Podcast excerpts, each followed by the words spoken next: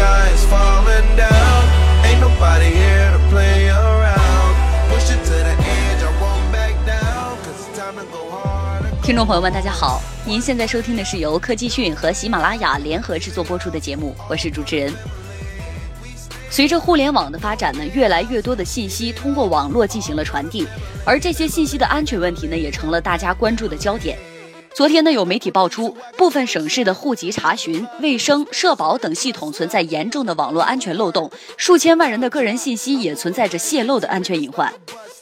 据漏洞响应平台补天数据显示，目前围绕社保系统、户籍查询系统、疾控中心、医院等大量爆出高危漏洞的省市已经超过了三十个，仅社保类信息安全漏洞统计就达到了五千二百七十九点四万条，涉及人员数量达到数千万。其中呢，包括个人身份证、社保参保信息、财务、薪酬、房屋等敏感信息。补贴方面表示呢，各省市目前发现的漏洞仅是冰山一角，被泄露的个人信息人数可能是比我们想象的还要多。针对目前的社保系统、户籍查询系统呢、疾控中心、医院等爆发出的大量的高危漏洞的情况呢，补贴已经将详细的数据和情况汇总报送到国家的主管部门。有关专家表示呢，社保系统里的信息包括了居民的身份证、社保、薪酬等敏感的信息。这些信息一旦泄露，造成的危害不仅是个人隐私全无，还会被犯罪分子利用，例如复制身份证、盗办信用卡、盗刷信用卡等一系列刑事犯罪和经济犯罪。安全专家同时也指出呢，以省和市为单位的信息泄露，有可能被大致框算出当地人的人均收入、社保金额等国家经济数据，危害是极大的。社保系统暴露出的信息安全问题，仅仅是我国信息安全发展中的一个缩影。一直以来呢，我国很多部门和产业都存在着重建设、轻运维、重管理、轻安全的情况。无论是资金还是技术和人才方面的投入，都大大低于欧美的国家。如果这个趋势不改变的话，随着互联网经济的爆发性发展，类似的事情还将继续暴露出来。但目前呢，我国现在缺乏对信息安全泄露的问责机制。缺少法律依据，为此呢，我国要加快建立首席安全官制度，把信息安全责任落实到相关部门和企业的负责人。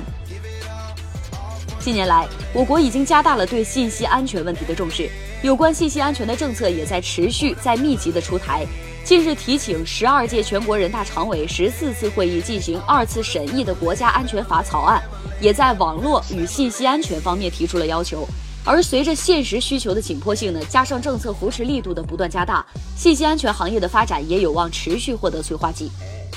再来看一则其他方面的消息，昨天晚上已经停牌两日的阿里巴巴影业集团发布公告宣布，以八点三亿人民币现金成功竞价广东悦科软件。广东悦科软件呢，此前于南方联合产权交易中心挂牌出售百分之百的股权，挂牌价格为一点八亿元。那为何阿里影业会选择以五倍的价格全资收购悦科软件呢？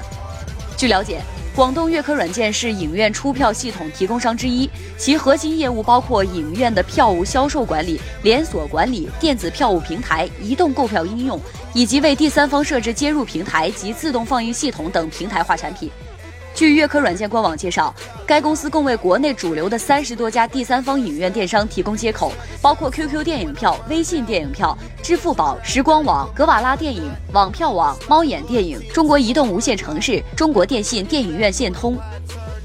有分析称，影院售票系统几乎掌握着院线、影院的全部商业秘密、排片信息、价格体系、会员数据、卖品收入。像淘宝电影这个层面的在线选座应用，不过只是浮在影院售票系统表面的一层应用，能够感知和影响院线影院的经营策略。但与影院售票系统所沉淀的一整套影院经营体系相比呢，前者不过只是皮毛，后者才是影院的脏器。悦科软件不仅仅触达了影院售票系统，它几乎涵盖了目前在影院运营所涉及的全部软件系统，足可想象阿里影业八点三亿买到了怎样充沛关于影院这门生意的核心技术和秘密。对于收购悦科软件呢，阿里影业方面表示，乐科软件和阿里影业在资本层面上的融合，将会使院线直接对阿里集团现有的用户群体，把院线的客户群体拓展到具有消费能力的稳定电商用户群，为电商和电影创作更多的合作空间，为院线带来除票房收入以外的丰富收入来源。在大数据基础上，用互联网手段为全行业提供有效而广泛的开放性平台化服务。好的，今天的节目到这里就结束了，感谢您的收听，我们下期再会。